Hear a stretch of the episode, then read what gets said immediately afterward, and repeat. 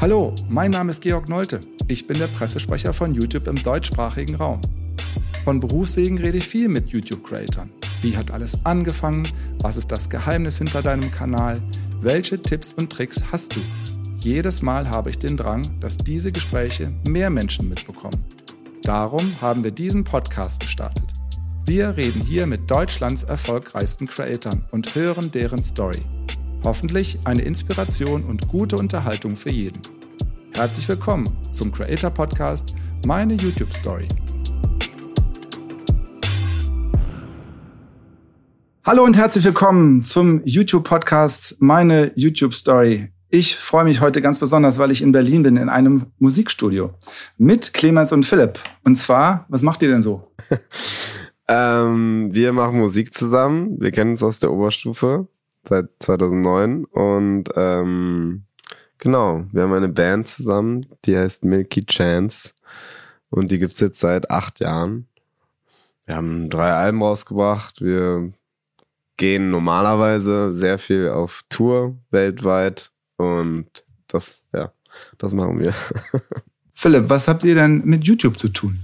YouTube, ähm, naja, also abgesehen davon, dass es für mich immer noch meine äh, präferierteste ähm, Musikplattform ist, ähm, haben wir da auch damals angefangen, bevor wir quasi das Album richtig rausgebracht haben, haben wir da, ich glaube, fünf unserer ersten Demos hochgeladen. Und das war für uns quasi so das Sprungbrett, um äh, genau so das erste Mal nach außen hin ein Zeichen zu geben, dass wir da sind mit Musik. Lass uns doch mal in dieses Jahr 2012 äh, zurückskippen. Ihr habt, glaube ich, gerade Abi gemacht. Mhm. Ihr habt in Clemens Kinderzimmer ein Album produziert. Und wie kommt man dann auf die Idee und sagt, lass uns das, die ersten vier Songs mal ohne ein Musikvideo einfach im Audio auf YouTube stellen? Wie kam das? Also. Naja, das war halt, wie gesagt, damals wirklich so, also YouTube war damals halt das so ziemlich einzige Streaming-Portal auch. Oder das, damals hat man es noch nicht Streaming genannt. Es war einfach irgendwie das Tor zur Musikwelt. Da hat man, keine Ahnung, haben wir viel drauf abgehangen, haben halt viel Musik gesucht, Musik gehört.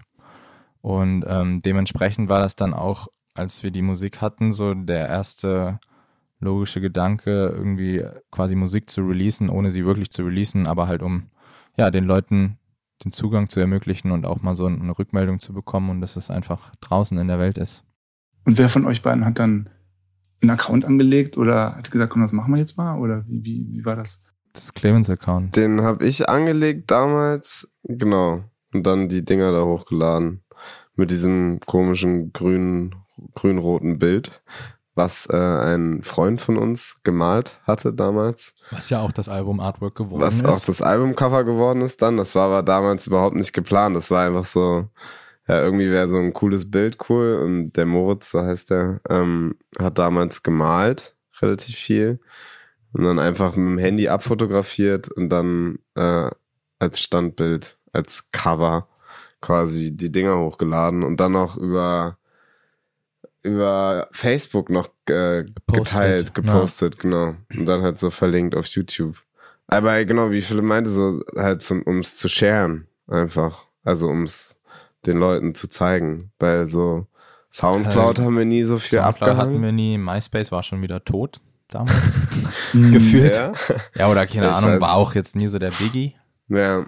Und ja, dann war es das auch schon wieder mit Plattformen damals irgendwie. Und scheren, um groß zu werden oder um in der Musikindustrie Aufmerksamkeit zu erlangen? Also warum scheren? Äh, oder nur unter Freunden scheren? Nö, das, ach naja, das ist halt so der, war der erste digitale Weg. Ich sag mal jetzt abgesehen von Live-Spielen, genau, der erste digitale Weg, um irgendwie seine Musik zu teilen. Mhm. Abgesehen jetzt genau von Soundcloud. Und ich meine, genau, wir haben damals auch viel Live-Musik gespielt, wir haben viel Straßenmusik gemacht und da, da will man ja auch quasi präsentieren. Und das war äh, der Weg, das digital zu tun. 3,878 Millionen Views hat dieses ohne, also ohne Video, sondern reines, reines ähm, Lied, hochgeladenes Song Flash Junk Mind. Wann habt ihr denn gesehen, boah, das geht da jetzt hier ab? Ähm, wann waren da so die ersten Aha-Momente? Mm. Ich glaube sogar, um ehrlich zu sein, relativ spät, weil ich finde, oder so in meiner Erinnerung konnte man das damals noch gar nicht so in Verhältnisse packen. Oder also ich weiß nur noch, dass so Aha-Momente hatten wir, glaube ich, eher so bei den ersten Konzerten, die wir gespielt haben, weil das für uns irgendwie greifbarer war. Wenn halt der Laden ausverkauft war und die Stimmung total krass und Leute, die Songs mitgesungen haben, so da war so der Aha-Moment, wo man so das Gefühl hatte, oh krass, Leute feiern die Musik und können die Lieder und Aber Das das, war war, ja relativ früh. das war Das total war früh. Ja, November ja, wobei noch 2012. zu dem Zeitpunkt ja auch schon, sage ich mal, als unser damaliger Manager eben auch schon dann, um weitere Sachen zu buchen, ab dem Zeitpunkt schon auch quasi die, die Stats genommen hat von YouTube und so gesagt hat, ja, hier sind, und ich weiß ja jetzt gar nicht, ich weiß gar nicht mehr, wie viel tausend Klicks das waren, aber das wurde quasi schon benutzt, um zu sagen, hier guck mal, da ist Tracking drauf. Mhm. Aber das meine ich so zum, in meinem Gefühl hatte ich damals jetzt noch nicht so, die Zahlen haben mir keinen Aha-Moment gegeben, will ich damit sagen. Dann kam ja euer erstes Musikvideo, ne? Ein Jahr später, April, 5. April, habt ihr hochgeladen ähm, Stolen Dance und das ist ja, wisst ihr vielleicht auch, bis heute ganz, ganz weit vorne bei den meistgeguckten Musikvideos mit deutschen Künstlern. Wisst ihr das? Jetzt ja. Jetzt schon, ja. Nee, den, so, den Nee, aber so- Noch nicht. Dass es oben mit dabei ist, glaube ich schon, weil es, also genau, wenn man sich die Klicks anschaut. Ich weiß nicht, wie viele Klicks es jetzt mittlerweile hat. Äh, lass mich mal 700? nachlesen. Ähm, 702 Millionen. Das ist schon viel. Ja, das ist krass. Das ist ein Aha-Moment. Vor allem auch, ja, das ist richtig viel. Vor allem, weil es ja auch so mega Low-Budget-Video ist. also gab es ja. auch ein paar witzige Parodien und so von. Das haben wir lustigerweise mit der ähm, Schwester von dem Moritz, der das Bild gemalt hat, was dann das Cover geworden ist. Die war an der Kunstuni die wollte irgendwie. Die Abschlussarbeit wollte, oder so. Ja, oder Oder einfach irgendeine äh, Arbeit. irgend- irgendeiner, genau, und wollte irgendwie ein Video machen. Und wisst ihr die Note oder? Die war immer Überflieger, Überfliegerin. War bestimmt gut. Spätestens jetzt kann sie sagen, naja, Leute, das hat richtig gut funktioniert, war? Ja, Wahnsinn. Ihr seid, glaube ich, beide 28 jetzt, oder? Mhm. Schon ein paar Alben auf dem Buckel. Ja, also ich weiß gar nicht, wie, wie man sagt, aber man muss doch damit schon sehr zufrieden sein. Ihr seid auch schon sehr zufrieden, äh, wie es gelaufen ist. Und, und auch der Anfang, dass ihr das so selbstständig ähm, euer, euer Album selber produzieren konntet, oder? Kannst, könnt ihr da noch mal ein bisschen erzählen über die Anfangszeit? Ja, ich glaube, zufrieden ist noch so ein Wort, das würde ich eher so noch in vielleicht so späterem Zeitpunkt im Leben benutzen. Oder das klingt so ein bisschen so satt. Äh, ich würde eher sagen, wir sind sehr dankbar, glaube ich. Also einfach, weil wir, glaube ich, jetzt so nach acht Jahren und ein paar Alben und generell, man ist ja jetzt genau schon ein bisschen weiter im Leben, so merkt, was das wirklich für äh, krasses Privileg und Glück ist, dass wir das als Job in Anführungszeichen machen können, weil es sich wirklich zu größten Teilen nicht nach einem Job anfühlt. Aber ja, ich meine, damals, genau, das hat man halt damals, damals, damals, alles noch nicht so, alles so ein bisschen retro, äh, wie sagt man, Retroperspektive? Retrospektiv. Retros, ja. Retroperspektivisch rafft man das erst. Also damals war das halt, wie gesagt, alles so ein einfach machen, ne? Und da so zufrieden, weil du jetzt meintest, so was man schon alles geschafft hat. Wir haben auch auf jeden Fall vieles vermasselt. Wir haben nicht alles richtig gemacht.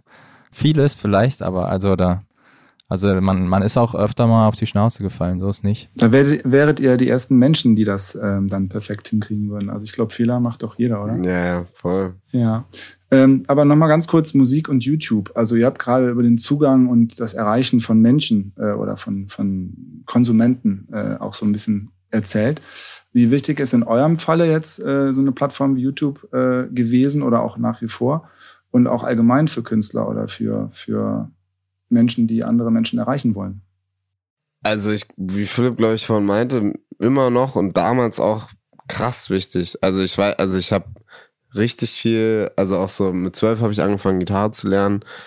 Und dann, ne, dann, man, hat seinen Lehrer und man, man lernt den Song, den Song, bla, aber ich habe so, also die ganzen Live-Konzerte, so alte Live-Konzertmitschnitte, also auch so durchgeklickt stundenlang und dann findest du da irgendwelche so, keine Ahnung, irgendeinen alten Rahn, völlig schlechte Qualität, so ein Mitschnitt von irgendeinem, weiß ich nicht, Bob Marley-Konzert. Voll. Blabla 70 irgendwo, tralala, so. Aber so, und dann, da gibt's auch so, es ist so, das war auch immer so geil, sich da so durchzuklicken und dann gefühlt dann so, so versteckte Perlen da zu entdecken, aber halt voll viel, also einfach Konzert, Live-Mitschnitte, so viel geschaut. Ja. Also von allen möglichen Künstlern, die wir halt gefeiert haben. Also ob es jetzt Red Hot Chili Peppers, keine Ahnung, also alles so. Was sind so die größten Inspirationen gewesen für jeden von euch so?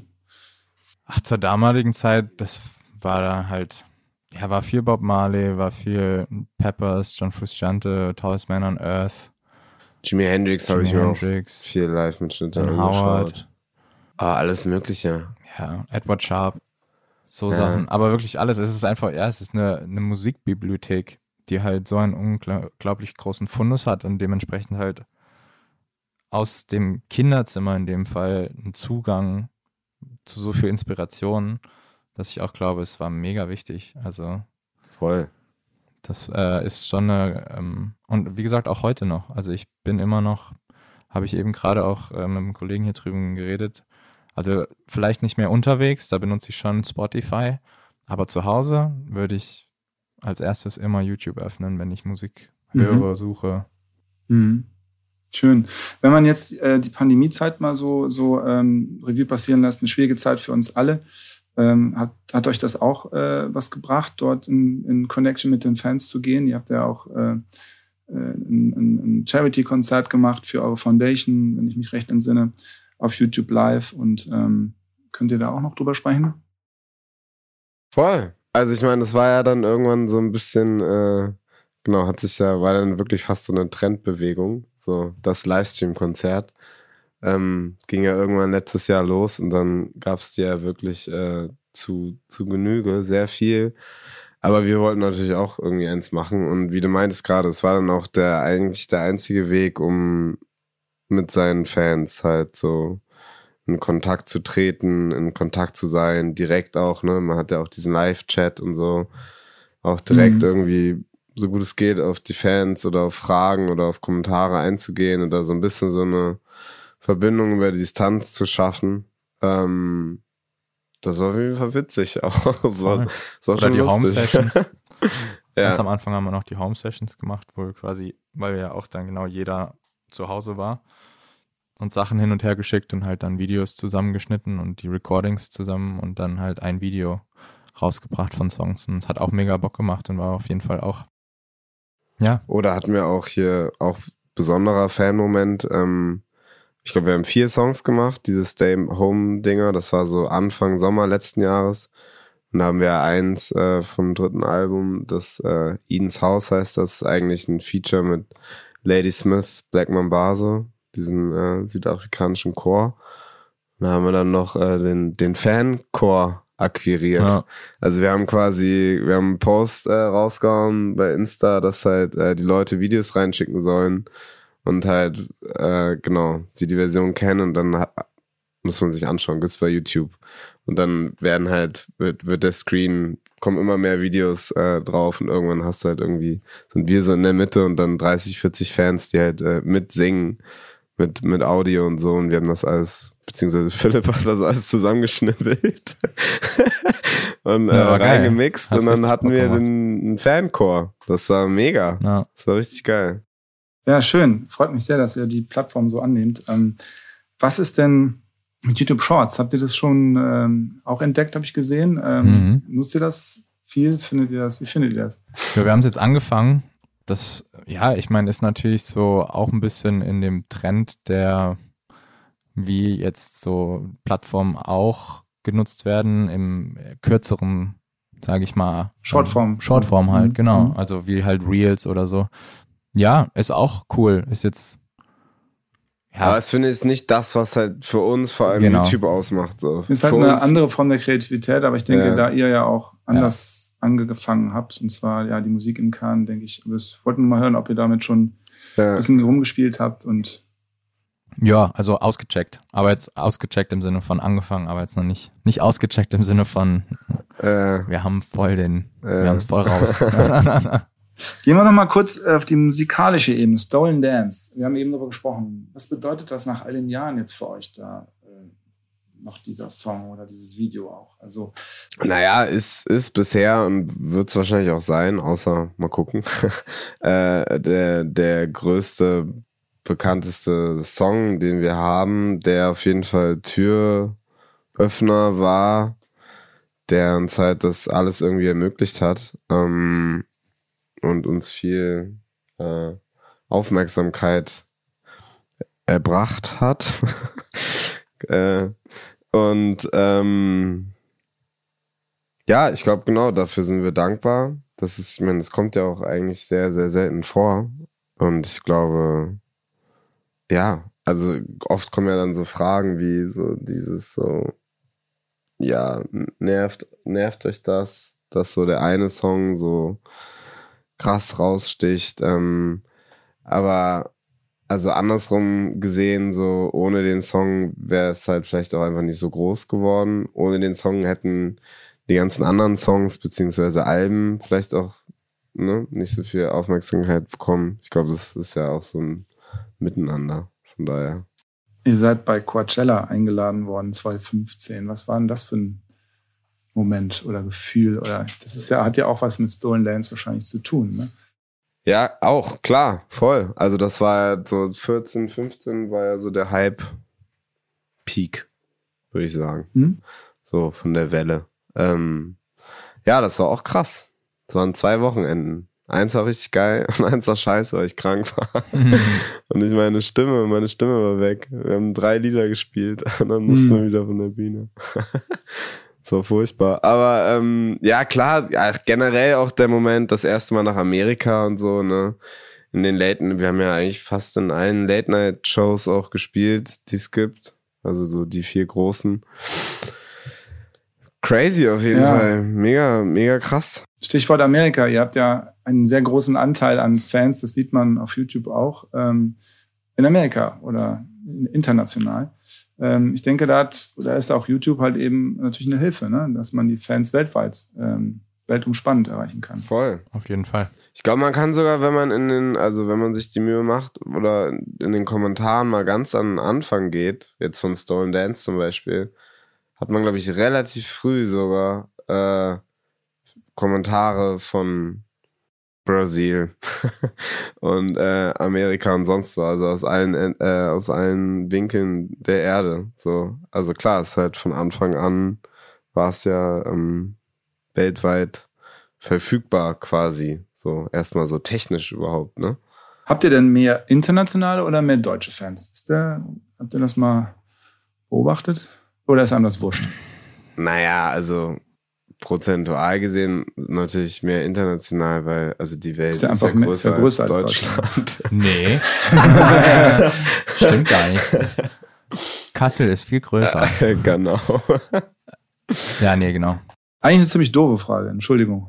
nee, nee aber also genau, nee, ich glaube, klar, Deutschland, also die, die ist, Deutschland ist sehr wichtig. Deutschland und Amerika Markt. sind natürlich so, genau, sind so unsere Hauptmärkte, ähm, auch wenn das ein Kackwort ist prozentual, wie Clemens schon meint, ist natürlich relativ logisch, dass der Rest der Welt mehr Menschen sind als hier in Deutschland. Ihr seid ja schon noch mal in Kassel in der Heimat. Ähm, Stimmt. Seid immer noch heimatverbunden. Ähm, seht ihr alte Freunde, Schulkollegen, Kolleginnen? Ähm, wie ist der Umgang da? Habt ihr da noch easy? Seid ihr noch easy, die Jungs von früher oder? Ja, safe. Ja. Also ich fahre heute wieder hin. Voll. Ähm, nee, das ist äh, alles super cool. Also ich meine, wir sind ja alle ähm, jetzt sage ich mal zehn Jahre aus der Schule raus und irgendwie sind alle so ihre Wege gegangen und es ist auch total geil und der eine macht ein Restaurant auf, der andere wird Lehrer, der andere macht das. Also es sind so ganz verschiedene Lebenswege und wir sehen uns aber immer und freuen uns und ist immer noch mega vertraut und ist auch mega schön. Bleibt, bleibt die Heimat, bleibt der der gute Freundeskreis. Jetzt geht er ja wieder auf die Festivals ähm, und ihr habt die Tour in Amerika, glaube ich, im September, November, äh, November. November. November geht los. Wie haltet ihr da so die, die Verbindung? Ähm, wie kriegt ihr das hin? Tour live und Heimat, Family, Friends? Ja, zum Glück gibt's FaceTime, ne? Das ist so der, der Segen vom mm. Fluch.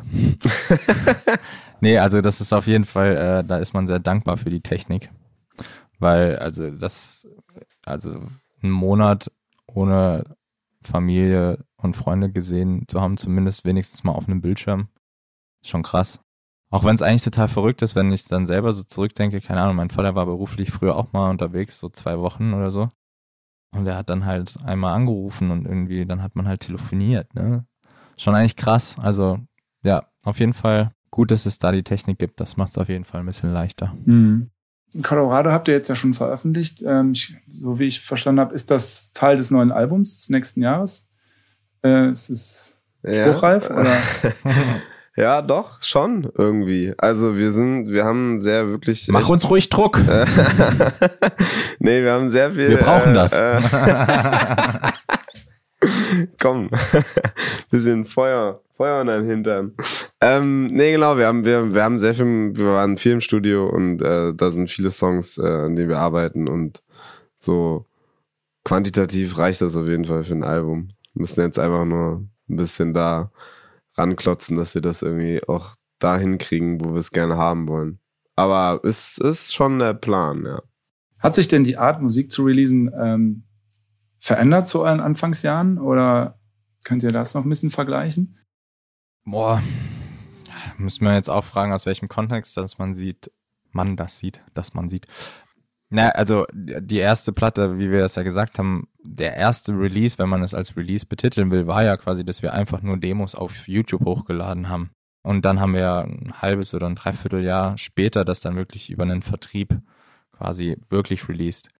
In dem Sinne hat sich natürlich verändert, dass wir jetzt nicht mehr, wenn wir einen Song fertig haben, den einfach nur bei YouTube hochladen. Was aber ja mehr dem geschuldet ist, dass jetzt davor gab es uns ja quasi nicht. Also es war ja quasi ne, der erste Step, um so, wir haben Musik und wir sind eine Band. Wie sich das jetzt so in der Industrie verändert hat, ist immer so, keine Ahnung. Klar, es gibt manchmal, sagt man so, es werden nicht mehr so wirklich Alben gemacht und nur noch Singles, aber irgendwie fühle ich das gar nicht nicht so. oder ich finde immer, oder gefühlt werden immer noch viele Alben released. Und klar gibt's auch so dieses, alles wird irgendwie schneller und Leute swipen und streamen nur noch und irgendwie Songs sind nur noch zwei Minuten lang und aber also keine Ahnung, würde ich gar nicht so verbittert sehen oder also, dass die Welt sich immer schneller dreht, ist ja irgendwie kein Geheimnis, aber also will sagen, so richtig fühlen tue ich noch nicht die Veränderung, auch wenn viel drüber gesprochen wird. Mhm. Mein Eindruck ist, dass euch Musikvideos doch schon sehr wichtig sind ähm, zu einem Song, wie jetzt Colorado auch zum Beispiel wieder. Ist das richtig gedeutet? Also ja, voll. Also okay. genau, da ist da ist ja auch viel passiert, ne? So viel in Richtung, dass man das versucht, ein bisschen professioneller mit mehr Anspruch und so zu machen, ne? Also auch künstlerisch, wenn man jetzt über Videos redet.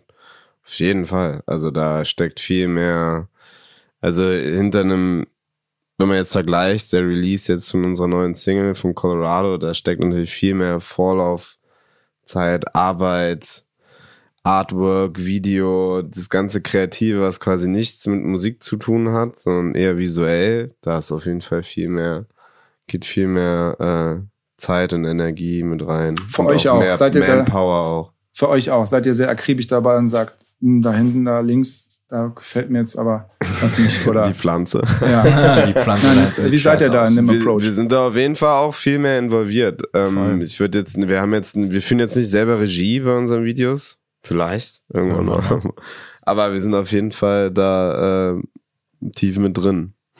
Und ist ja auch, oder das ist auch auf jeden Fall was, was total geil ist, oder auch genau, dass wir inzwischen halt die Mittel und halt auch viel gelernt haben. Ne? Also dieser Einblick äh, ist ja auch so, ja, man lernt halt auch extrem viel. Ne? Man macht sein erstes Video damals, wo man quasi gar nicht drin steckt und irgendwie noch gar nichts, man hat ja davor noch nie wirklich ein mhm. Video gemacht und dann genau wird der Anspruch natürlich auch ein anderer, weil man natürlich auch ganz äh, andere Möglichkeiten und, und äh, Sachen auch gesehen hat und so. Und ist auf jeden Fall auch mega spannend und macht voll Spaß. Mit wem macht ihr oder wollt ihr denn nochmal eine Collab machen? Also was wäre nochmal eine Dream Collab? Ach, ich bin immer noch. Oh, einiges. Ja. Irgendwie was so in Richtung Hip-Hop fänden wir irgendwie cool oder so Rap, ne? Irgendwie so. Mhm. Female Rap wäre nice, ja. Ja, das wäre auch geil. Ich glaube, irgendwas so Latin-mäßiges wäre auch interessant. Mhm. So was Spanisches. Mhm. Ansonsten, oh, ich glaube, wir würden, wir würden mit vielen in eine Kiste gehen, wenn sie anklopfen. Nee, aber ich glaube, es gibt, es gibt so viele KünstlerInnen da draußen, die mhm. wir äh, mega krass und gut finden. Ähm, ist ja auch immer so ein bisschen so ein, ne, manchmal schreibt man irgendwie dem und dem, manchmal kommt was zurück, manchmal kommt nichts zurück, manchmal lernt man sich kennen, hat man das Glück, man lernt sich irgendwie auf Tour kennen. So war das mhm. ja auch mit Tash, Sultana und Jack Johnson zum Beispiel. Ja. Da fügt sich das dann irgendwie so, aber ansonsten glaube ich das. Welche Collab hat am meisten Spaß gemacht? Ach, die haben alle Spaß gemacht. Auch alle auf ihre Art und Weise. Also zum Beispiel mit Tash war halt nice, da waren wir in Australien und zusammen im Studio. War total geil. Mit Jack war das eher so über Zoom und hin und her schicken, was aber auch total Spaß gemacht hat und total nice funktioniert hat. Hm, ja, also haben alle total Spaß gemacht auf ihre Art und Weise. Würdet ihr gerne mal mit einem Act zusammen auf Tour gehen? Hm. Gibt es da so einen Dream? Da, ja, also ich meine, wir sind ja auch schon mit Leuten auf Tour gegangen oder mit anderen Artists, aber ähm, so klar. Co meinst du so oder ja. Voll. Also da gibt's auch so, mal schauen. Wir ja. haben da so. Mhm. ja, wir denken, wir denken auch drüber wir nach. Wir denken nach. wir denken noch. Thema Kollaboration, äh, gemeinsame Touren, aber ähm, ihr habt darüber gesprochen, man ist nie zufrieden oder will nicht zufrieden sein. So, äh, wie schafft ihr es, so kreativ zu bleiben?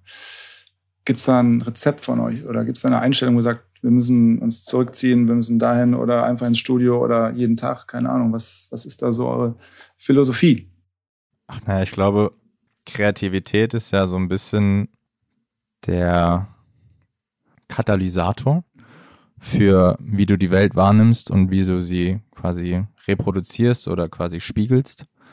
Und ähm, das funktioniert halt mal besser und mal schlechter vielleicht, beziehungsweise mal hast du vielleicht mehr Kapazitäten. Aber ich glaube, es ist generell, also Kreativität ist für mich, glaube ich, einfach so der, der Antrieb oder es ist ein relativ natürlicher Antrieb, wie gesagt, einfach das zu spiegeln, was ich wahrnehme. Mhm.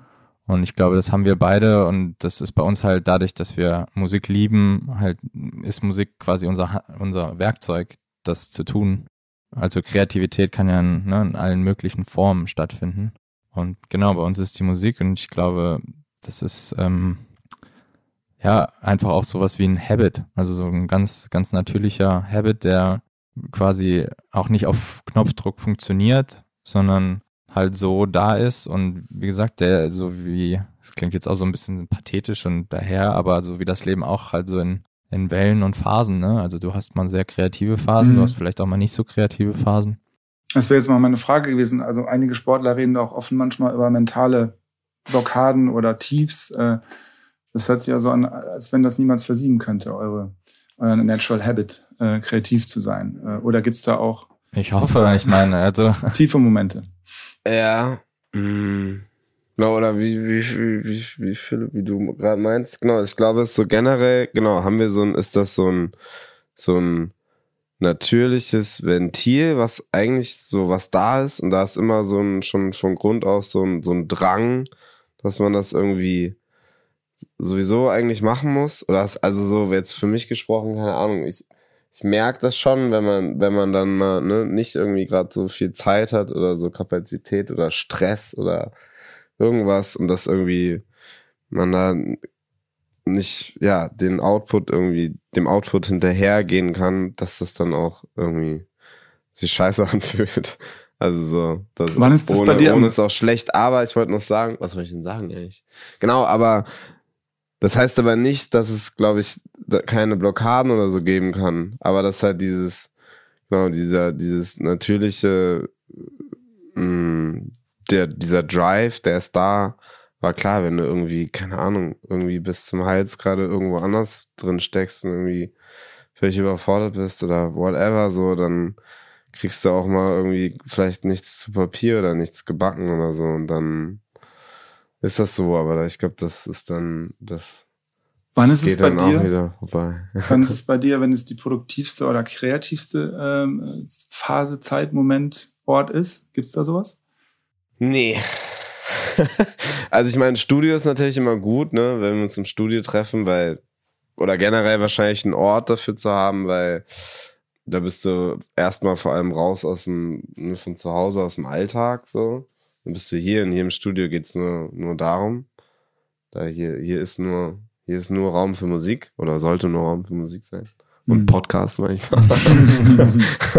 Aber ähm, das ist natürlich schon mal gut, ne? Wenn du so einen Space hast. Aber ansonsten, ich meine es auch oft, oder wenn man zurückdenkt, wo wir noch viel auf Tour waren, da ging auch immer viel so, ist immer viel passiert, glaube ich. Aber es ist auch ein Unterschied, finde ich, zwischen Produzieren oder Produktivität und Kreativität. Und das ist auch, da haben wir zum Beispiel auch, da denke ich öfter mal dran, hatten wir mal ein Interview mit James Blake vor, keine Ahnung, das war auch 2013 oder so, haben wir den vor dem Konzert getroffen. Dann weiß ich auch noch, haben wir auch noch über quasi den Moment, wo du Ideen einfängst, geredet und dass das quasi einmalig ist und auch dann wieder verpufft. Und so ist das, glaube ich, mit Kreativität.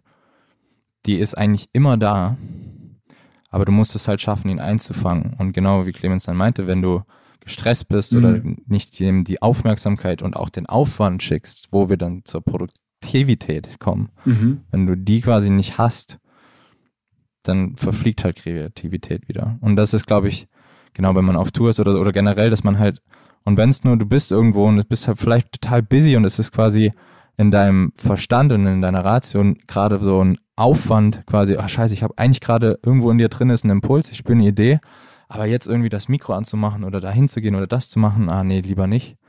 Und dann verpufft's, sondern dass man einfach in dem Moment oder nachts, weißt du, du liegst im Bett und du, du hast eine Melodie, denkst dir aber so, oh nee, jetzt aufstehen, Alter, nee. So, und das, da, ich glaube, da, da kommt's dann zur Produktivität und wie sicherst du die dann, die Idee? Das landet Naja, dann in das- den 300 Voice Ja, genau, Memos, das, die wir auf dem äh, Handy das ist auch haben. wieder ein, ein, ein anderer Segen der Technik, ist auf jeden Fall die Voice-Memos der Handys. Also Schon. ich glaube, da haben wir beide gefühlt 50 Gigabyte Voice-Memos. Wie Wo hört sich sowas an? Aber das Äh, ist auch, also ganz oft, genau, das ist, oder was Philipp gerade meinte, also dieser Moment von so, wenn man mal jetzt so dis, diesen kreativen Kosmos quasi, der so, der ist so da irgendwie. Und dann gibt's manchmal den Moment, wo dann Schnittstelle ist und da passiert dann irgendwas und da hat man dann irgendeine Idee oder so und dann geht's darum, die irgendwie einzufangen. Das ist auch manchmal, also bei mir auch manchmal so mega, so in Momenten, wo es so völlig random Voll. keine Ahnung, auf dem Fahrrad auf dem Tempelhofer Feld oder, Oder gestern war es so im, im dann. Supermarkt in der Schlange oder so. Schreit dann auch das Kind. Weil du im Wohnzimmer bist, Alter. Ja, Und dann legst du halt kurz dein Handy hin, nimmst kurz die Idee, damit einfach die Idee da ist. Und dann kannst du es ja später wieder anhören und dann machst du da weiter. Und ich glaube, genau, es geht um diese, dieses Momentum. Ich glaube, Momentum hat viel mit Kreativität zu tun. Cool. Spannend. Ihr macht ja nicht nur gute Musik. Ihr seid ja auch Menschen, die Gutes tun. Ihr habt eine Stiftung, äh, Milky Chance, äh, Milky, Milky Change, glaube ich. Könnt ihr das kurz umreißen, was ihr da macht? Genau, es ist keine Stiftung, ist quasi unser, unser Projekt, das wir seit, ja, jetzt zwei Jahren oder nee, seit anderthalb Jahren, also seit Anfang 2020 oder nee, schon seit zwei Jahren, war schon ein bisschen davor, ähm, haben wir jemanden ins Boot geholt, die Mariko, weil wir zu dem Zeitpunkt einfach, ähm, ja, die wachsende Unzufriedenheit oder ein ungutes Gefühl hatten mit dem, na, Gefühl, die Welt zu betouren, während die Welt dabei großen Schaden nimmt. Und ähm, genau, das ist so, war am Anfang erstmal ein langer Prozess für uns selber, überhaupt so ein bisschen gerade und klar zu kriegen, was bedeutet das, was, was, was ist denn, was machen wir denn, was sind die Zahlen, was, ne, so, weil ich meine, klar, so äh, der Gedanke erstmal, das Gefühl war da, aber es war halt so, okay, wo fangen wir denn überhaupt an und was ist denn überhaupt faktisch, was machen wir denn? Und das war äh, lange Zeit erstmal die Arbeit und dann haben wir halt angefangen, kleine Sachen anzugehen und zu verändern, über Lösungen, über Projekte, über genau Sachen äh, nachzudenken und äh, haben da auch einiges probiert und gemacht, haben auch einige Sachen gemerkt, die nicht gehen und haben probiert, das auch immer von Anfang an transparent auch zu dokumentieren und auch nach außen hin quasi als sowas wie ein Pilot quasi oder als so, ne, Leute sollen auch einfach sehen, wie wir es probieren, aber vielleicht auch teilweise scheitern. Also das ist auch, oder nicht scheitern, aber dass es auf jeden Fall auch auf Probleme trifft, so dass es quasi nicht ist, ja, wir sind jetzt die grüne Band so, sondern wir sind eine Band, die probiert irgendwie Sachen nachhaltiger zu gestalten. Und ähm, ja, jetzt auch nach zwei Jahren ist auf jeden Fall, äh, sind da einige Sachen zustande gekommen und hatten jetzt zum Beispiel auch ähm, gestern wieder ein Meeting mit Goldeimer zusammen. Ich weiß nicht, ob du die kennst, aber die ja. sind ja auch nah mit Viva Con Aqua. Mit Viva Con Aqua haben wir auch schon sehr Ich war ja bei euch auf Toilette, da ist zusammen. ja Goldeimer. Da ist auch Goldeimer, genau. Und ähm, nee, da kommen auch auf jeden Fall, hat man auch dadurch geile Begegnungen und lernt einfach auch viel mehr noch über Projekte, die stattfinden. Und äh, es äh, ist schön zu sehen, dass da auch so zwischen Musikwelt und ja, der, der Welt von Leuten, die auch wirklich, äh, was auch krass ist, was ich immer wieder merke, so Leute, die wirklich einfach sagen, so, ey, unsere Welt geht einen Bach runter, so ich macht da jetzt wirklich was gegen, so, ne? Also und nichts anderes. So, ne? Das ist ja auch immer so, klar, so wir sind Musiker und wir machen Musik und wir wollen aber, dass wir das, was wir machen, größtmöglichst nachhaltig machen, aber es gibt auch wirklich Leute, die und äh, ist auf jeden Fall sehr, auch sehr inspirierend. Was macht ihr damit Milky Change? Also könnt, könnt ihr da drei, vier Sachen nennen, wo konkret jetzt die Tour more sustainable ist? Ja, da gibt's so einige Baustellen, aber erste Baustelle auf Tour war, ist, genau, ist einmal Merch. So, ähm, wir haben angefangen, die Merch halt nachhaltig zu produzieren.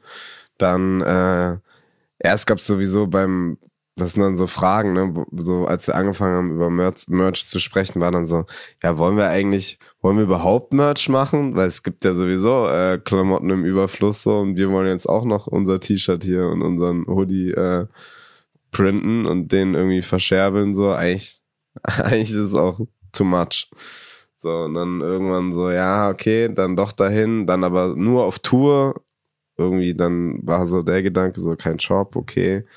Und dann halt, so gut es geht, genau, nachhaltig im europäischen äh, äh, produziert. Ähm, Teilweise hatten wir sogar kurz mal äh, Second-Hand-Merch probiert. Genau. Sind da haben halt auch, haben wir auch ein bisschen gemacht, aber sind halt auch sehr auf Probleme gestoßen. Beziehungsweise dann sind da so Sachen, ne? Dann denkst du dir, ja, okay, dann äh, holst du dir irgendwo Altbestände von irgendeiner größeren Marke und lässt sie dann halt neu bedrucken. Aber dann äh, machen die Altbestands-Companies Stress wegen, das sind unsere Shirts, die kannst du dann quasi nicht als Milky Chance verkaufen. Ne, ja, also da, da rechtlich, stößt, rechtlich gar Genau, rechtlich äh, meine ich. Genau. Also du, du stößt da auch schnell einfach so, wo du dir denkst, eigentlich ist es doch simpel, aber Bürokratie. Bürokratie. Aber da hatten wir dann zum Beispiel ein cooles, was auch sogar pilotmäßig, pilotprojektmäßig war. Da haben wir Sustain kennengelernt. Die äh, befassen sich viel mit genau nachhaltigen Merchandise. Ähm, und da hatten wir dann äh, auf Tour so ein Siebdruckverfahren, wo dann die Fans ihre eigenen T-Shirts oder Hoodies mitbringen konnten und vor Ort bedrucken lassen konnten. Also wir haben dann quasi, das war dann so der Workaround. Das war ganz nice auf jeden Fall. Und dann. Viele Sachen, genau. Trinkbecher für die Crew, Wasserflaschen für die Crew, Green Rider, dass die Leute, die, also ne, vor Ort in den Venues, dass wir lokal und halt nicht verschwenderisch da irgendwie für zu viel äh, Leute essen gemacht werden, kein Plastik, ähm, dass der Strom äh, von Venues grün bezogen soll. Äh, Flugzeuge auch äh, äh Offsets, äh, wie nennt man das? Neutral stellen oder Flüge oder? Ja. Kannst du nur kompensieren. Halt, genau, ja, kannst du nur kompensieren. Wir mhm. haben Bäume gepflanzt pro Ticket, was auf jeden Fall cool ist, wobei wir da auch jetzt so schon auf dem Stand sind wieder oder mit den Gedanken so, klar, Bäume pflanzen, äh, aufforsten ist super, ist auch wichtig, aber ist halt auch äh, eine Sache, die halt 30, 40 Jahre dauert, ne? bis so ein Baum, wenn er nicht sogar äh, direkt wieder irgendwie abbrennt, weil irgendwo welche Waldbrände sind, bis der mal die CO2, bis er das CO2 bindet. Ähm, weshalb wir da auch schon wieder genau mit einem anderen Projekt oder beziehungsweise gucken nach Alternativen, die halt wirklich ak akuter und schneller ähm, helfen. Aber genau, mit Flügen ist natürlich kompensieren angesagt, weil äh, als weltweit tourende Band, wir können nicht mit dem Boot, weil sonst sind wir 360 Tage unterwegs. Mhm. Ja, also ich denke, wenn jeder ähm, das, das dazu beitragen kann, was man kann und da hart daran arbeitet, und das merke ich bei euch, dass ihr das tut, ähm, ist das auf jeden Fall eine gute, gute Sache. Ähm, Ihr seid jetzt auf Tour dann ähm, ab November in Amerika, ja? Mhm. Und kommt dann auch noch mal nach Europa? Auf jeden Fall. Also nächstes Jahr. Dieses Jahr jetzt dann nicht mehr. Dann ist ja Weihnachten auch. Aber nächstes Jahr auf jeden Fall. Da steht dann hoffentlich, also Wenn es geht. ja genau, es ist, Aber ist ja alles ne? immer noch gerade so. Aber sollte es gehen, sind wir auf jeden Fall nächstes Jahr wieder am Start. Eine Sache noch zwischen äh, oder zu euch beiden. Ich sehe hier zwei äh, geniale Musiker vor mir sitzen, aber auch, ähm, wie ich glaube, sehr gute Freunde. Ähm, ihr seid jetzt ja acht Jahre ähm, im Top-Music-Business. Ähm, hat sich eure Beziehung verfestigt als Freunde? Ähm, oder könnt ihr da auch drüber sprechen? Ich denke mal, ihr seid noch Freunde, oder? ja, sonst würden wir jetzt Äh, seid ihr hier. eigentlich noch, Wir- mögt ihr euch noch? Also wenn es hier vorbei ist, dann gehen wir, ohne uns Ja. äh, die Hand zu schütteln, äh, unsere Wege. nee, klar, sonst würde das ja überhaupt nicht funktionieren. Also, das Ja. geht ja nicht. Ähm, nee, voll. Ich glaube, das ist schon, genau, das ist krass. So mega viel erlebt zusammen. Ähm, krass viele Erinnerungen, krass viele besondere Momente, die wir so zusammen teilen. Genau, dann auch natürlich äh, viele Learnings oder Fehler auch, ne, die man, mit denen man so äh, zusammen durchgegangen ist. Oder aber generell so dieses so, ich glaube, schon mega, mega nice und voll schön, so, dass wir so zusammen irgendwie da so reinwachsen konnten oder reingewachsen sind. Ähm, ist halt auch immer gut, jemanden zu haben, der einen ähnlichen Horizont hat. Ne? Sowas verbindet ja auch und ist ja auch andersrum vielleicht häufig auch mal so ein oder hat man vielleicht auch manchmal mit anderen Freunden, wenn sich so der Horizont sehr verschiebt, dass man dann manchmal nicht mehr so den den äh, ja Kontaktpunkt findet. Deswegen war das für, glaube ich, für uns eher eine Hilfe oder auch ja genau ähm, was was gefestigt hat beziehungsweise eher in die Tiefe gegangen ist, dass wir da ich kann mir das vorstellen, dass wenn man nach dem Abi auf einmal einen Welthit hat, ähm, dass da auch ein paar Challenges bei sind, dass man den anderen auch mal um Rate gefragt hat. Ähm, oder habt ihr dann gesagt, guckt ihr ein YouTube-Video an von dem und dem Coach? Nee, ihr habt euch doch. Nee, aber da hatten wir auch, Nee. abgesehen von uns gegenseitig, vor Ort natürlich, aber auch halt unsere Freunde zu Hause und Familie, ne? Also das war einfach generell, haben wir da, glaube ich, sehr viel profitiert von den Wurzeln, die wir halt hatten. Und aber eben auch genau, dass wir uns vor Ort hatten. Was jetzt gar nicht so nach Rat, sondern schon alleine, dass du jemanden hast, wenn du irgendwie 50 oder vielleicht ist es auch hochgegriffen, es war so voll intuitiv, ich wollte 50.000 Kilometer von zu Hause entfernt, aber kommt hin. Oder 50.000 Weiß ist schon nicht. extrem viel, oder? Ich glaube, LA kommt hin. Naja, auf jeden Fall weit weg von zu Hause. dann Australien. Dann reden wir gerade über Australien jetzt. Wenn du da jemanden hast, mit dem du reden kannst und vertraut reden kannst und gefühlt, der dich auch versteht und weiß, wovon du eigentlich redest und über was du redest. Ja, vielen Dank ähm, für dieses tolle Gespräch und ähm, dass wir nochmal zurückgehen konnten in die Anfänge eurer Karriere. Ja, danke dir. War, war spannend. lustig, ja. Gab ein, zwei Aha-Momente. Ich hoffe, dass ihr weiterhin so kreativ bleibt, Freunde bleibt, ähm, dass wir weiterhin auf YouTube ganz viel Freude an euch haben und äh, ihr auch an, an der Plattform. Und Mann. vielen Dank für eure Zeit hier in eurem Studio in Berlin. Es war sehr schön. Dankeschön. Ähm, bleibt gesund, alles Gute für euch und eure Familien. Auch ganz liebe Grüße vom gesamten YouTube-Team. Ähm, Dankeschön. Wir sind alle große Fans zurück. von euch. Danke. Ja, Mega. ebenso. ja, wir sind auch Fans. Mega. wird, wird, wird super.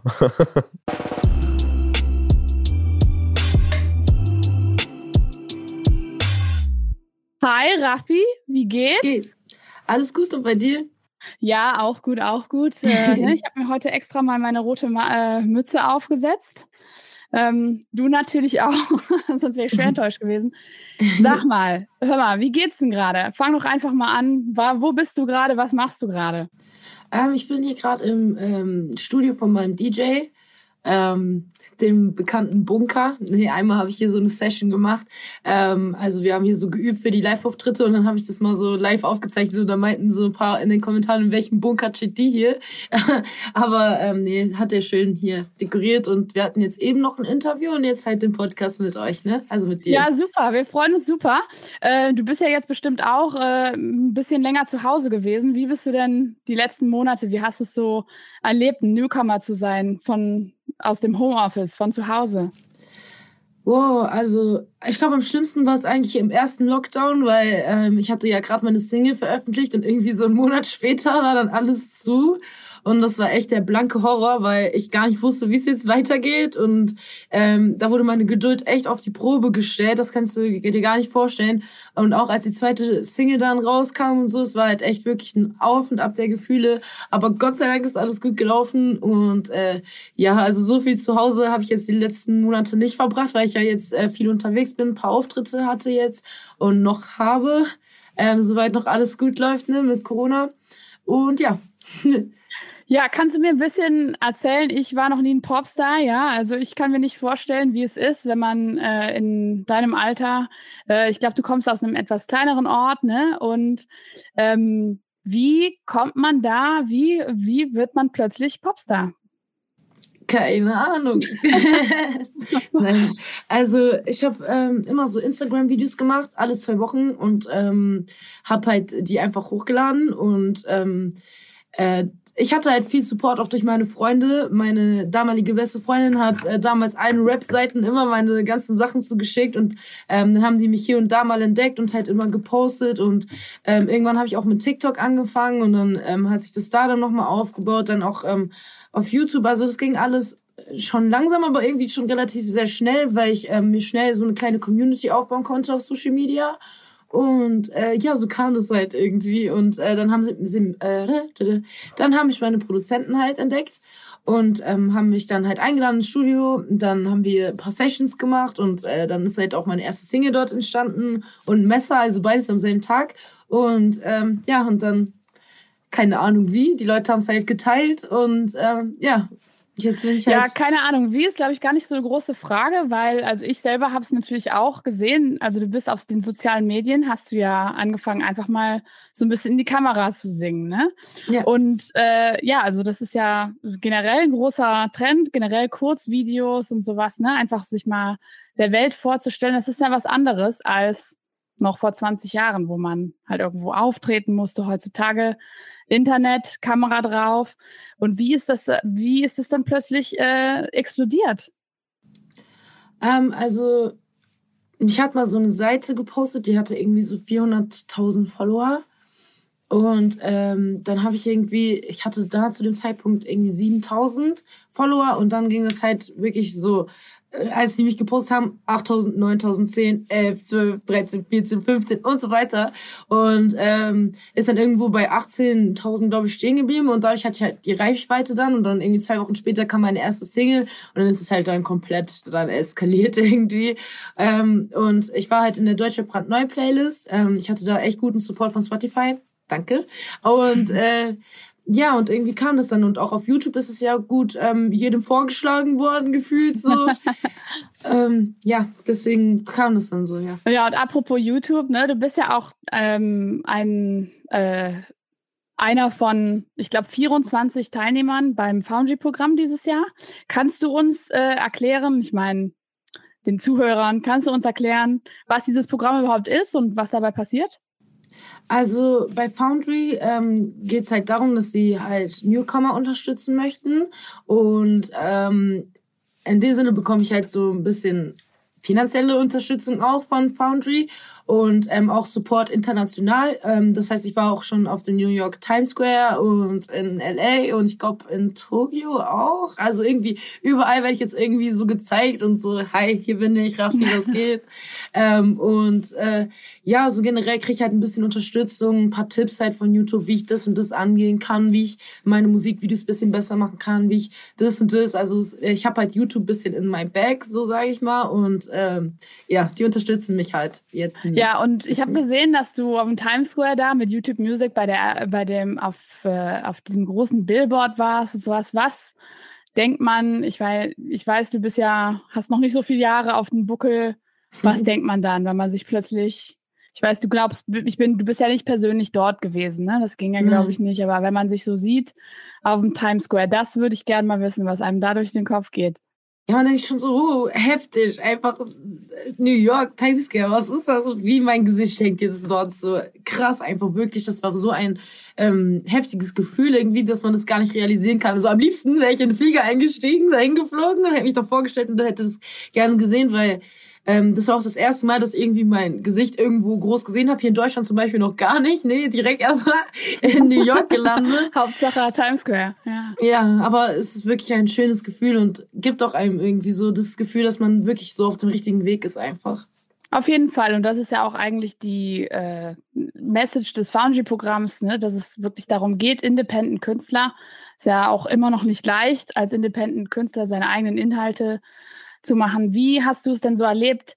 Ähm, du hast ja deine Texte schon, ich habe gelesen, seit du 14 bist, äh, machst du deine eigenen Texte. Und man merkt meiner Meinung nach sehr viel, dass du ein sehr äh, gefühlsnaher Mensch bist, dass du deine Gefühle damit wirklich sehr ausdrücken möchtest. Ne? Jetzt möchte man ja auch nicht in der Musikwelt irgendwo untergehen oder sowas. Wie schaffst du es tatsächlich, dich selber noch in deine Musik da durchzubringen, obwohl ja, die große Welt und der, das Popgeschäft, der Music Biz, wie schafft man es da authentisch zu sein? Also ich schreibe halt meine Texte selber und meine Texte handeln halt auch wirklich von meinem Leben und ähm, auch wirklich das, was ich fühle und äh, ich glaube, was viele Leute halt in meiner Musik schätzen, sind halt einfach auch, glaube ich, die Wörter, die ich benutze und die Message, die dahinter steckt. Weil, weil jeder Song hat halt irgendwie auch eine Bedeutung und man merkt es auch. Und ähm, ja, ich glaube, das macht meine Musik, glaube ich, so ein bisschen so einzigartig auch, weil ja halt es nicht einfach irgendwas ist, was ich jetzt runtersinge und irgendwie an die Masse verkaufen möchte, sondern wirklich einfach, ich gehe ins Studio, lass meine Gefühle raus und veröffentliche es dann. Und das ist halt wirklich das, was ich mache und ja, keine Ahnung, es kommt halt an und ich bin auch echt froh darüber. Ja, und deshalb bist du wahrscheinlich auch der einzige deutsche Beitrag bei dem Foundry-Programm. das ist ein weltweites Programm. Äh, ich würde aber ganz gerne wirklich noch über deinen Sound reden, weil also Deutschrap ist ja ähm, nicht neu, aber was bedeutet dir Deutschrap? Du bist ja wahrscheinlich schon ein bisschen damit ähm, groß geworden, ich zum Beispiel nicht. Ähm, ja. Wie, wie, also wo siehst du dich da? Wer sind so deine Vorbilder? Wer hat dich da beeinflusst? Ich muss sagen, dass ich ähm, also jetzt auch nicht von klein auf irgendwie so voll der deutsche Fan war oder so. Es wäre komplett gelogen, wenn ich das sagen würde. Ähm, ich habe halt eher so Ami-Rap gehört und so, auch vor allem, wo ich ähm, jünger war und dann halt irgendwie in Deutschland bin ich halt reingekommen so ein bisschen durch ähm, Casey und Summer Jam so. Ähm, das waren so so die ersten Leute, die ich so wirklich gehört habe im Rap und auch äh, so 187 und so. Das waren so eher so die Leute, die mich da so reingebracht haben und so richtig inspiriert hat mich aber so Sixten damals und ähm, vor allem Juju halt auch, ähm, wo sie dann auch diese Album, also wo sie dann ihr erstes Album alleine rausgebracht hat und so. Das waren halt wirklich so Sachen, die mich einfach richtig ähm, gepusht haben auch und ähm, wo ich auch wirklich immer mitgerappt habe und so. Also ich weiß weiß noch damals, also bei ähm, zum Beispiel, also Casey und so, das war ja vor Sixten halt die Zeit. Da habe ich immer in meinem Kinderzimmer so mitgesungen und so, mitgerappt und so. Ich habe mich selber noch ausgedacht. Ich so, Alter, das kannst du niemals jemandem zeigen, wie du rappst und so. Und irgendwann habe ich mich dann doch getraut. Also ich habe dann auch irgendwann meine eigenen Texte angefangen zu schreiben.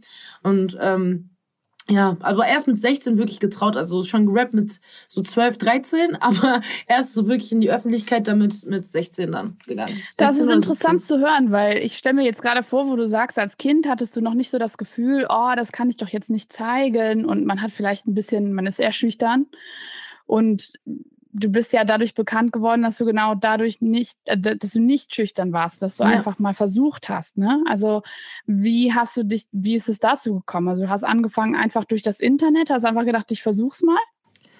Ähm, ja, ich muss sagen, irgendwie ähm, wurde mir das alles auch so ein bisschen auf meinen Weg gelegt, sag ich mal. Also ähm, ich habe ja schon immer gesungen und ich habe auch schon früher irgendwie Videos hochgeladen, auch auf YouTube sogar. Ähm, da gibt's auch irgendwo versteckt in irgendeiner Ecke gibt es ein Video von mir, wo ich so elf war und gesungen habe. Das ist halt super cringe. Auf jeden Fall, also süß, aber weißt du, für mich ist es so unangenehm. Ja. Und irgendwie halt in meiner Musik war ich halt immer schon sehr selbstbewusst. Und aber ich hatte das so eine Zeit lang so ein bisschen verloren und hatte halt dann so einen Kollegen, der halt auch gerappt hat und so. Und irgendwie, wir haben halt immer so ein bisschen so hin und her geträumt, ey, wie wär's und bla bla bla. Und irgendwie kam ich dann halt wieder so dazu, das einfach so zu machen, weil ich wusste, okay, ähm, ich hatte halt meine Schule und die lief halt absolut grottenschlecht, weil ich hatte halt doch damals sehr, sehr viele Probleme und ähm, ich, ich konnte mich auch nicht mehr im Unterricht konzentrieren und so und ich hatte schon die zehnte Klasse wiederholt und das war so, fuck, was ist jetzt? Das heißt, mein Lehrer wollte mich schon zwingen, eine Ausbildung zu machen. Und ich habe so, oh mein Gott, ich bin überhaupt nicht im Zustand, irgendwas gerade hinzukriegen. Das war wirklich echt schlimm damals.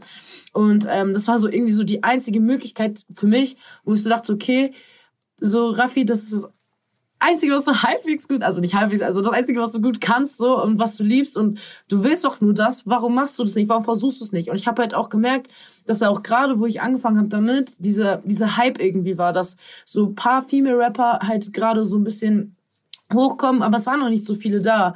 Also dachte ich mir so, warum nicht? Weißt du, was die anderen können, das kann ich auch safe. Also ich krieg das bestimmt auch hin. Und deswegen habe ich dann einfach gemacht.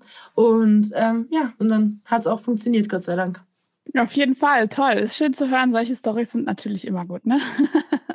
ähm, und dann hast du ähm, ähm, einfach nur versucht, über das Internet hast du die, hast du die Videos damals nur gemacht, um dich selber auszudrücken oder hast du da auch schon so ein bisschen dran gedacht, hm, ich hoffe, das hört jemand? Also ich bin schon mit dem Ziel rangegangen, dass ähm, mich jemand findet. Also ich bin, ich habe wirklich gedacht, also ich bin einfach dahin gegangen und es war auch irgendwie, glaube ich, mein Bauchgefühl, das mir das gesagt hat irgendwie. Ja, mach das, du wirst gefunden. Das war einfach, vielleicht habe ich es auch so ein bisschen unterbewusst manifestiert, irgendwie, ohne dass ich so gecheckt habe. Aber ich dachte mir so, wenn ich das jetzt mache, safe findet mich jemand. Und das ist halt auch wirklich dann passiert. Ein halbes Jahr später. Ich habe ein halbes Jahr habe ich das gemacht und dann haben mich meine Produzenten gefunden. Super. Und ich sehe, ich habe auch gesehen im Internet, dass du es auch eigentlich immer noch machst. Du äh, bist immer noch sehr gut in Kontakt mit deinen Fans, auch über die sozialen Medien, ne? Hast, lässt auch aussuchen, welche Songs du releasen möcht, ja. äh, möchtest. Ich habe gestern, glaube ich, irgendwo gesehen, dass du vorgestellt hast, ähm, deine zwei Songs, über die du jetzt als nächstes nachdenkst. Wie gehst du da mit deinen Fans um? Wie nutzt du die Medien dazu? Also ähm, ich antworte vielen Leuten, die mir schreiben. Also ich kann natürlich nicht jedem antworten, aber den meisten versuche ich schon zu antworten auf so ein Hey, wie geht's oder so kann ich jetzt nicht antworten. Das so, aber so ich krieg teilweise echt richtig schöne Nachrichten äh, zugeschrieben, auch Leute, die mir schreiben, ey, du hast mir wirklich geholfen. Oder manche Leute wollen auch irgendwie so Tipps von mir und so. Und wenn ich die Zeit dafür habe und so versuche ich mich auch wirklich um meine Community zu kümmern. Und die sind auch sehr sehr dankbar dafür. Und die danken mir das auch wirklich. Und das finde ich halt einfach schön. Und irgendwie ich fühle mich halt immer so äh, irgendwie schlecht, wenn wenn Leute mir so viel geben. Und ich kann irgendwie nichts zurückgeben, weißt du, obwohl ich eigentlich mit Musik ja schon was gebe, habe ich immer so das Gefühl, es ist noch zu wenig. Und deswegen versuche ich halt irgendwie so meine Community auch gut zu pflegen, denen irgendwas zurückzugeben, irgendwie auch da zu sein für die, weil ich ja nicht so in dem Sinne nicht nur die die Person sein will, die einfach irgendwo reinsingt und äh, abkassiert und fertig, sondern ich weiß, da stecken wirklich Menschen hinter. Ähm, und du berührst ja diese Menschen irgendwo auch. Und meine Texte sind ja jetzt nicht nur, ey, ja, guck mal, ich bin die krasseste hier, da, weißt du, sondern es ist halt es sind halt schon tiefere Themen, deswegen nehme ich das auch irgendwie, glaube ich, dadurch auch ein bisschen ernster, weil es ist ja mein Schmerz, den ich verarbeite. Und wenn Leute meinen Schmerz fühlen, denke ich so, dann sind die doch vielleicht sogar ein Stückchen so wie ich, weißt du? Oder so wie ich früher war. Also wo, so, wo ich, wo ich, ich weiß ja noch, wie, ich, wie das war, wo ich sehr unsicher war und wo ich meine Vorbilder hatte, äh, Vorbilder hatte und die waren nicht so, so erreichbar für mich, weißt du? Und deswegen mhm. versuche ich das so ein bisschen anders zu machen. Soweit ja, ich, glaub, ich das halt dafür, halt kann. Ja, ich glaube, dafür ist es auch einfach eine neue Zeit, ne? dass man tatsächlich die Möglichkeit hat, so virtuell mit seinen Fans in Kontakt zu sein. Ähm, Gab es früher nicht unbedingt. Und das ist halt schön, das zu sehen, wie du das nutzen kannst. Ähm, ich werde nicht die erste sein und auch nicht die letzte, aber du musst mir erklären, wie es kam zu Rote Mütze Raffi. ja, also ich habe das ja irgendwann mal re revealed so im Fernsehen und mhm. ja. Also rote Münze Raffi kam eigentlich eher da, also ich hatte so eine schwarze Mütze von H&M und ich fand die so klasse, ne? Und dann habe ich verloren und ich so fuck, Alter, ich brauche diese Mütze wieder, weil ich fand die einfach fand ich einfach Bombe. Ich dachte so, die steht mir richtig gut und so, ich brauche die nochmal. Dann habe ich mir die äh, online nochmal bestellt und habe dann halt irgendwie die rote Mütze gesehen und habe sie halt einfach mitbestellt, obwohl ich damals übel schüchtern war und die nie angezogen habe. Also ich hatte dann immer diese schwarze an. Einmal habe ich ausprobiert, diese rote anzuziehen, aber irgendwie mich hat jeder angeguckt und so, weißt du, ich fand das irgendwie kacke. Und dann kam ich aber irgendwann so zu, zu so einem Punkt, wo ich mir so dachte, warum interessiert dich das überhaupt, was andere Leute von dir denken? Und hab die dann irgendwann einfach angezogen, weil ich sie fresh fand. Und, ähm, und irgendwann war das halt so irgendwie mein Markenzeichen geworden. Ich hatte die dann immer an und ähm, dann wurde ich immer angeschrieben, ey, du bist doch die, die immer die rote Mütze anhat. Oder äh, meine Nichte ist an mir vorbeigefahren, ich war irgendwie in einer, in einer anderen Stadt und sie ist an mir vorbeigefahren mit meinem Vater und dann, schrei und dann sagt sie mir das nächste Mal, wo wir uns sehen, ich hab dich gestern da und da gesehen und ich habe dich nur erkannt wegen deiner roten Mütze. Also es war wirklich so irgendwie so, ich bin das Mädchen mit der roten Mütze. Das war so einfach das Standardding. Ähm, aber dieser Name Rote Mütze Raffi, so simpel wie er ist, so simpel kam der eigentlich nicht. Ähm, ich bin einfach, also oder eigentlich schon, also da war so ein Mädchen, die hatte so eine rote Mütze auch an auf einmal. Ne? Ich habe sie immer auf dem Schulweg gesehen. Ich dachte mir so, was ist mit dir, hey, Alter? Vorher, warte mal. ja, ich dachte so, was, was soll das? Ich bin, ja. ich war die einzige immer, die eine anhat. Auf einmal hatte die auch eine an, ne? Ja, Und, kann nur äh, eine geben. Ja, genau so. Das habe ich auch gedacht. Das hat mich immer so aggro gemacht, ne? Und dann irgendwie, wir hatten so eine Freistunde und dann saß ich an der Bushaltestelle mit einer Freundin und ähm, auf einmal läuft dieses Mädchen wieder da so lang, ne? Und ich, ich schaue sie so an und sag zu meiner Freundin so, ey, guck mal. Und dann guckt sie aus so und die so, oh mein Gott, die hat eine rote Mütze an und so. Ich sag so, ja, Alter, ey, was soll das? Und so. Ja, ich so, äh, ähm, die regt mich immer so auf, wenn ich die sehe, bla bla bla. Ich bin rote Mütze Raffi, wir beide gucken uns so an. Oh, rote Mütze Raffi, ja Mann, das ist es. Und dann, ja, habe ich direkt meinen Namen auf Instagram geändert und seitdem war ich dann rote Mütze Raffi. Seitdem bist du rote Mütze Raffi, da komme ich mir ja direkt blöd vor, dass ich mir heute auch eine rote Mütze angezogen habe eigentlich. Nein, nein, nein. Ja, ja aber das muss ja. Who It Best auf jeden Fall du. ähm, Last but not least möchte ich dich einfach gerne noch fragen, äh, was wir in Zukunft von dir erwarten können. Was kommt als nächstes? Gibt es eine neue Single? Gibt es ein Album? Worauf können wir uns freuen? Also bald kommt auf jeden Fall eine neue Single und ähm, ja, sogar sehr weit. Und ähm, ja, ansonsten, aber ich arbeite ich gerade an meinem Album und ich habe aber keine Ahnung, wann das rauskommt. Ich denke mal Anfang Anfang nächsten Jahres. Ich denke jetzt so gegen Ende des Jahres werden wir auf jeden Fall nochmal richtig Gas geben, so, um das alles fertig zu machen. Gerade bin ich ja äh, momentan noch so ein bisschen auf Tour und habe noch paar Auftritte, die ich spiele.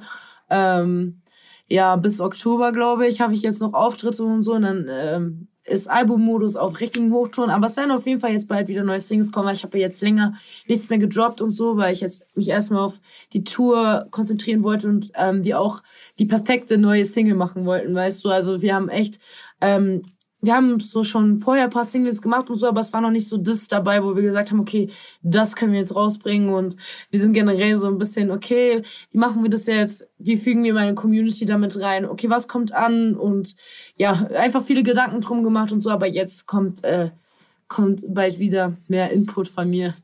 Ja, auf jeden Fall krasse Zeiten, ne? Jetzt geht es langsam hoffentlich wieder der Normalität zu. Du kannst hoffentlich auch richtig äh, auftreten und auch mal persönlich den ein oder anderen Fan kennenlernen und mal zu sehen, was als nächstes so passiert. Da kommen ja. bestimmt äh, hoffentlich auch ein paar gute Sachen bei raus. Ähm, es war auf jeden Fall super toll, äh, mit dir zu sprechen und hoffentlich Danke. können wir uns auch alle persönlich irgendwann mal treffen und dann bin ich auch als äh, in der ersten Reihe bei deinem Gig dabei. Oder mhm. mach mal ein paar Fotos im Times Square beim nächsten Mal, ja, wenn Mann. ich dich dort sehe. Perfekt. Okay. Alles klar, danke dir. Gefreut. Gerne, gerne.